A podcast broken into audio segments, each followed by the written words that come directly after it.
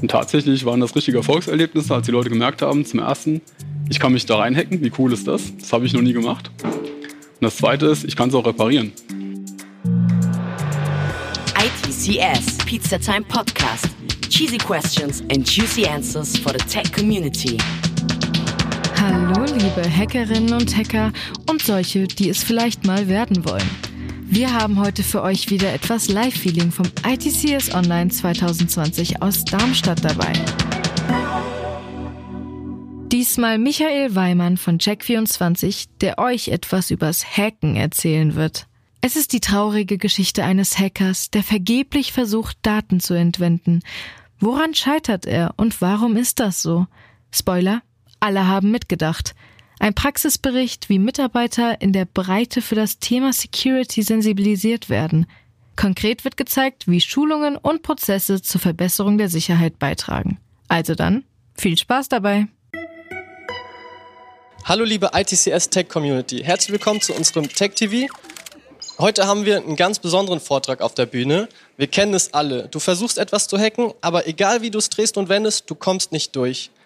Heute haben wir Michael Weimann von Check24, Lead-Entwickler. Der wird uns das Thema der frustrierte Hacker erklären. Michael, ich würde dich gerne auf die Bühne bitten und euch viel Spaß beim zukünftigen Hacken. Vielen Dank. Ich freue mich, dass ich hier sein kann und erzähle euch ein bisschen was über die Geschichte von dem frustrierten Hacker. Der Titel ist natürlich so ein bisschen, um mehr Zuschauer zu bekommen. Das eigentliche Thema ist, wie schafft man es, für das Thema Sicherheit in der Breite zu sensibilisieren, damit jeder immer dran denkt. Ganz kurz, was wir uns heute anschauen. Wie schaffen wir das, das Thema Sicherheit in die Köpfe zu bringen, so dass es überall und immer präsent ist? Dazu stelle ich zwei kleine Schulungsformate bei uns vor. Ähm, es gibt kurze Schulungen zu bestimmten Themen und dann eine ganz besondere Schulungsform, die auch mehrteilig ist. Ganz kurz zu mir. Ich bin Lead-Entwickler, hauptsächlich in Programmiersprachen PHP und JavaScript. Sprich, das ist der äh, Webbereich. Ich arbeite in der Taskforce.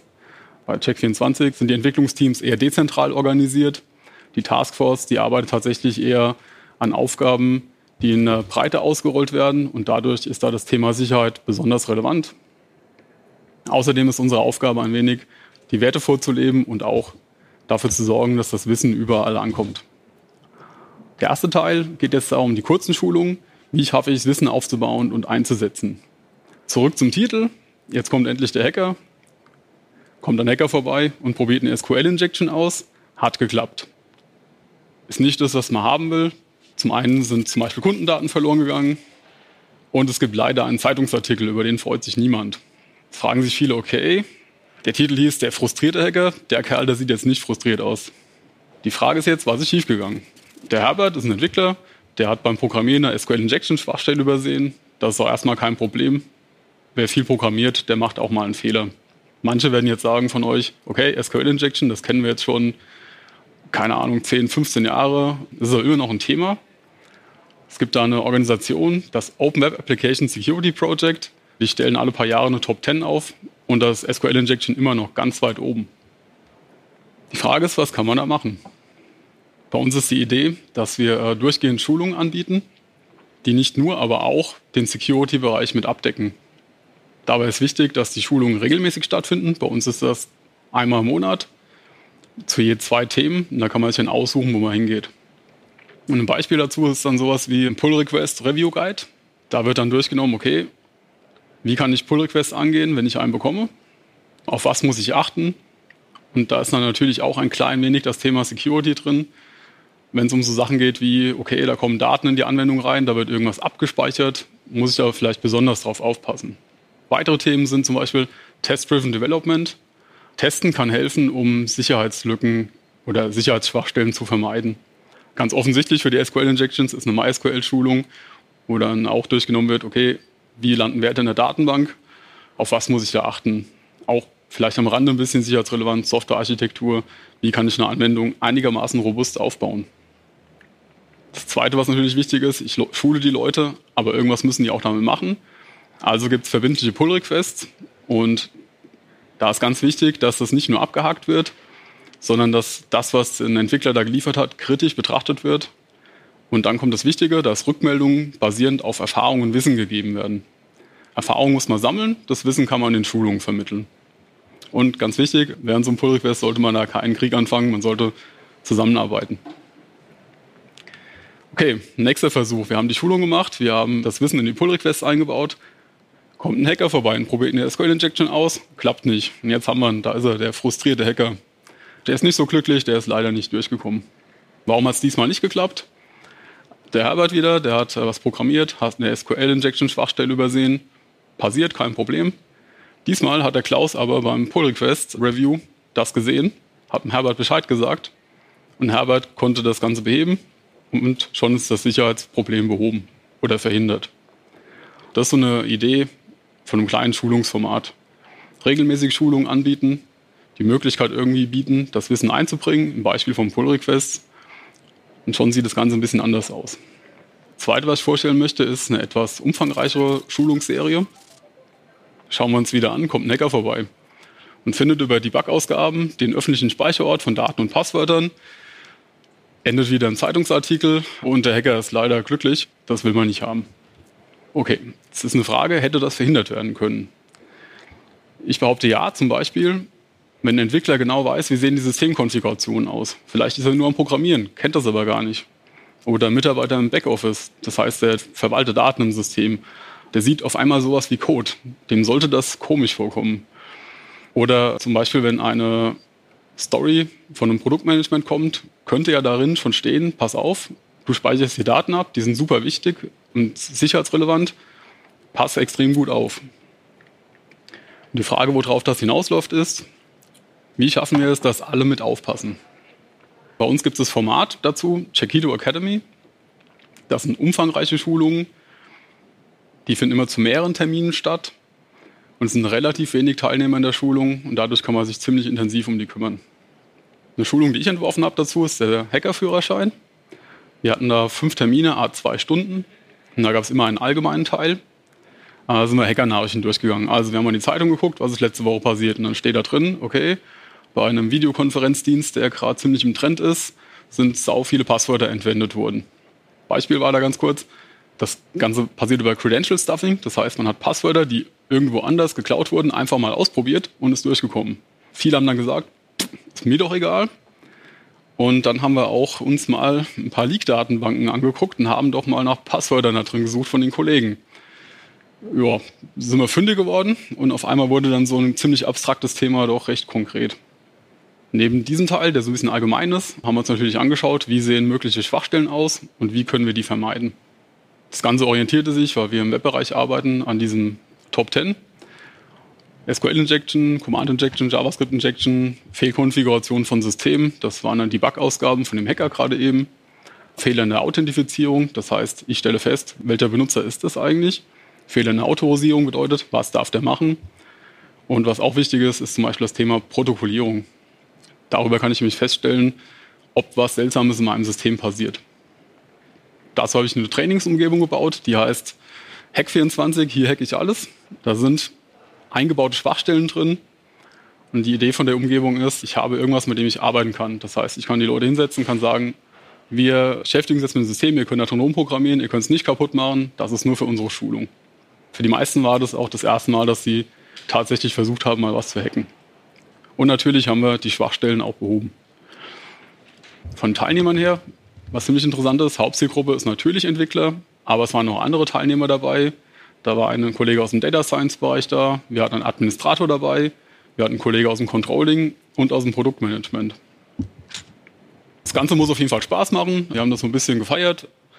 Das ist der Rechner, auf dem die Umgebung lief. Der ist so gekennzeichnet, dass man da nie drauf kommt. Die Festplatten sind auch gegen physische Entwendungen super abgesichert. Und der Programmierer, der die Umgebung gebaut hat, die wir da hacken, der war, wie der Bamble weiß, beim Programmieren garantiert nicht betrunken. So sieht die Anwendung zum Beispiel aus. Wir haben eine Liste mit Hacks. Hier gibt es ein Suchfeld. Und wenn man das hier hacken will, fällt direkt auf, okay, ein Suchfeld, da kann man was eingeben. Das riecht schon so nach SQL-Injection, als könnte man da was machen. Das ging dann auch in dem Fall. Das heißt, da startet man ziemlich einfach und tippt in das Feld irgendwie mal ein paar Zeichen ein, ein Anführungszeichen, ein Semikolon und schaut, was die Anwendung macht. Und dann sieht man ziemlich schnell, die macht nichts mehr. Was bedeutet, da scheint irgendwie SQL Injection möglich zu sein. Dann fängt man an, sammelt Informationen über die Datenbank ein, welche Tabellen gibt's, welche Spalten gibt's da drin. Und am Ende kann man dann sowas machen wie Anmeldenamen und Passwörter auslesen. Das hatten die Teilnehmer dann gehabt. Und mit diesen Anmeldenamen und Passwörtern, die als Hashes gespeichert waren, sind wir mal zu einer Rainbow Table gegangen. Da kann man für einen Hash einen gültigen Wert suchen und konnte sich dann ins System einloggen. Und so konnten die Teilnehmer praktische Erfahrungen sammeln, wie man tatsächlich sich in ein System reinhacken kann. Natürlich wollte man dann auch, dass das Ganze nicht mehr funktioniert. Das heißt, wir haben ganz konkret diese Schwachstellen repariert. Also Escapen von SQL und eine sichere Hash-Funktion verwendet. Das hat jeder Teilnehmer eingebaut. Und tatsächlich waren das richtige Erfolgserlebnisse, als die Leute gemerkt haben, zum ersten, ich kann mich da reinhacken. Wie cool ist das? Das habe ich noch nie gemacht. Und das zweite ist, ich kann es auch reparieren. Neben dem Thema haben wir noch andere Themen im Angebot, zum Beispiel Build Your Own Website. Das ist wirklich an alle gerichtet, also nicht nur Entwickler, wo es einfach darum geht, wie ist so eine Website prinzipiell aufgebaut, welche Komponenten spielen da rein, was ist da technologisch los, um zu verstehen, wie das eigentlich funktioniert. Dann super sicherheitsrelevante Themen, Serveradministration, Config as Code. In dem Fall war das eine Puppet-Schulung. Wir haben bei uns auch die Möglichkeit, eine begrenzte Anzahl an Teilnehmern die nicht aus dem Kollegenkreis sind, mit reinschnuppern zu lassen. Das ist ein Angebot, das Format kennenzulernen. Wer da Interesse hat, darf sich gerne bei mir oder bei Philipp melden. Unsere E-Mail-Adressen stehen da. Gut, wir haben diese coole Schulung gemacht und dann kommt ein Hacker vorbei und findet leider keine Daten, die öffentlich herumliegen. Er ist wieder frustriert. Warum? Der Herbert hat zwar vergessen, die Debug-Ausgaben zu deaktivieren und temporäre Dateien öffentlich gespeichert, aber die Backoffice-Kollegin Gertrud fand eine seltsame Meldung in der Anwendung. Das sind die Debug-Ausgaben. Da sie ja weiß, sowas gehört da nicht hin, hat sie sich gemeldet und wir konnten da was machen. Der Admin Günther fand eine Sammlung von auffälligen Dateien im öffentlichen Webbereich. Die sollen da nicht sein, ja. Er hat es gemerkt. Und zum Glück, die Daten die im Webbereich, die zum Glück verschlüsselt waren, weil Frieda aus dem Produktmanagement auf die Sensibilität der Daten hingewiesen hat. Das heißt, die hat reingeschrieben, pass auf, das sind wichtige Daten. Der Entwickler hat gesagt, cool, dann verschlüsseln wir die und schon ist alles kein Problem mehr. Hier soll auch folgende Nachricht rüberkommen, alle mitnehmen, ja. Also Kundenberatung, Backoffice, die arbeiten am System. Das Produktmanagement, die schreiben die Stories. Und die Administratoren, die kümmern sich natürlich um das System, die sehen die. Okay. Und zu guter Letzt, was auch noch wichtig ist, man muss dieses ganze Vorgehen auch irgendwie in die Gene einbauen. Bei uns gibt es ja Leitlinien und dann kann man schauen, wie das da reinpasst. Das sind jetzt ein paar Beispiele. Wir haben den Chiquito Spirit. Wir sind happy, wenn der User happy ist. Und der User ist natürlich dann happy, wenn seine Daten nicht geklaut werden. Offenheit und Lernbereitschaft. Wir sind neugierig. Ja wir machen die Schulungen, da gehen Leute hin, das hören die sich an. Und die Diskussionskultur ist wichtig, denn wir sollten auch miteinander reden. Ja? Ich habe was gefunden, was da nicht hingehört. Ich habe andere Ideen, was zu machen. Zu guter Letzt möchte ich noch zusammenfassen, wie man das schafft, das Thema Sicherheit ins Blickfeld zu bringen. Und die Idee ist, regelmäßig Schulungen anzubieten. Da gibt es verschiedene Möglichkeiten, das zu machen. Bei uns ist das ein Beispiel diese kurzen Schulungsserien oder diese ausgiebigen Schulungsserien. Man sollte eine Lern- und Diskussionskultur schaffen. Also zum einen mal, die Leute müssen Interesse an den Themen haben und zum anderen mal sollten sie danach auch darüber reden. Damit das Ganze funktioniert, sollte es auch in irgendeiner Form Kontrollprozesse geben, um das Ganze anzuwenden. Und zu guter Letzt, super wichtig, alle mitnehmen, denn jeder sieht irgendwas. Damit bin ich fertig. Vielen Dank. Falls ihr noch Fragen habt oder Feedback, wir sind beim virtuellen Messestand und Ihr könnt euch gerne bei mir melden. E-Mail-Adresse steht da oder beim Philipp, das ist unser Director IT. Den könnt ihr auch einfach gerne anschreiben. Bevor wir jetzt alle losgehen und fleißig hacken, haben mich noch drei wichtige Fragen erreicht, Michael, die ich gerne mit dir durchgehen würde. Und zwar wäre die erste Frage, es gibt so viele tolle Werkzeuge zur Erkennung von Sicherheitsproblemen. Sollten nicht besser diese Werkzeuge eingesetzt werden, statt alle Kollegen auf manuelle Problemsuche zu trainieren? Das ist eine gute Frage, vielen Dank. Ähm, das stimmt schon. Es gibt bestimmt gute Werkzeuge, mit denen man Sicherheitsprobleme oder Schwachstellen finden kann. Aber wenn man halt in verschiedene Studien reinschaut, fällt auch auf, dass oft einfach nur durch Augen offen halten die Schwachstellen gefunden wurden oder auch die Angriffe bemerkt wurden. Ähm, das heißt, technische Tools sollte man definitiv nutzen, soweit es sinnvoll und möglich ist. Es hilft aber definitiv auch, alle Kollegen für das Thema zu sensibilisieren, sodass jeder mit aufpasst. Okay. Die zweite Frage wäre, wie bist du auf die Idee gekommen für den Hackerführerschein? Es gibt ähm, so ein paar mehrere Veranstaltungen äh, bei uns, auch in Deutschland, ähm, zum Thema Hacken und Software. Und da gibt es oft Veranstaltungen, die nennen sich dann CTF, Capture the Flag. Mhm. Das sind dann so Hacker-Wettbewerbe. Da geht es darum, ähm, meistens auch, ich würde auch sagen, Capture the File, zum Beispiel eine Datei von einem System zu klauen. Das heißt, die laufen so neben der Veranstaltung mit und dann gibt es so verschiedene Aufgaben. Ähm, was weiß ich, eine SQL-Injection war da natürlich auch mal dabei. Irgendwie eine veraltete Software, die eine Sicherheitslücke hat, auszunutzen. Und da habe ich gedacht, hm, das wäre eigentlich cool, wenn man das auch mal auf der Arbeit macht. Weil es hat irgendwie Spaß gemacht, man kann verschiedene Themen angehen und das ist ein ganz cooles Format. Mega cool. Die dritte Frage wäre dann, im Kurs werden stellenweise technisch anspruchsvolle Dinge wie zum Beispiel SQL-Injections behandelt. Es haben auch einige Nicht-ITler teilgenommen. Wie gut hat das funktioniert? Das war definitiv anspruchsvoll, hat aber geklappt. Es war meistens so vorbereitet, dass das, was zum Beispiel bei der SQL-Injection gemacht werden musste, da muss man so eine Zeichenkette eingeben, ähm, damit man da was sieht, dass die auch vorbereitet war und die durften eine Zeit lang rumprobieren. Das war halt bei so Kollegen wie vom Controlling ein bisschen anspruchsvoller. Und wenn sie es halt irgendwie nicht hinbekommen haben, hat man denen dann immer mehr Tipps gegeben und immer gesagt, mach doch mal das da rein und guck mal, was passiert. Und dann hat er das gemacht. Und er hat zum Beispiel die Liste der Tabellen der Datenbank bekommen. Und dann hat er auch ganz große Augen bekommen. Das klappt schon, wenn man das gut vorbereitet. Cool. Dann bedanke ich mich für den Vortrag, Michael. Super, dass es geklappt hat, dass du vorbeigekommen bist. Und euch wünsche ich noch viel Spaß beim nächsten Vortrag. Ja, wenn wirklich jeder aufpasst, werden viele Probleme wie von allein gelöst. Also Augen auf, dann könnt auch ihr vielleicht eine potenzielle Sicherheitslücke schließen, bevor sie zur PR-Krise wird. Ich hoffe, euch hat es genauso gefallen wie uns. Und wenn ja, dann bewertet uns doch gerne auf Apple Podcasts oder lasst uns ein Abo auf eurer Lieblingsplattform da. Und damit würde ich sagen, bis zum nächsten Mal. Ciao.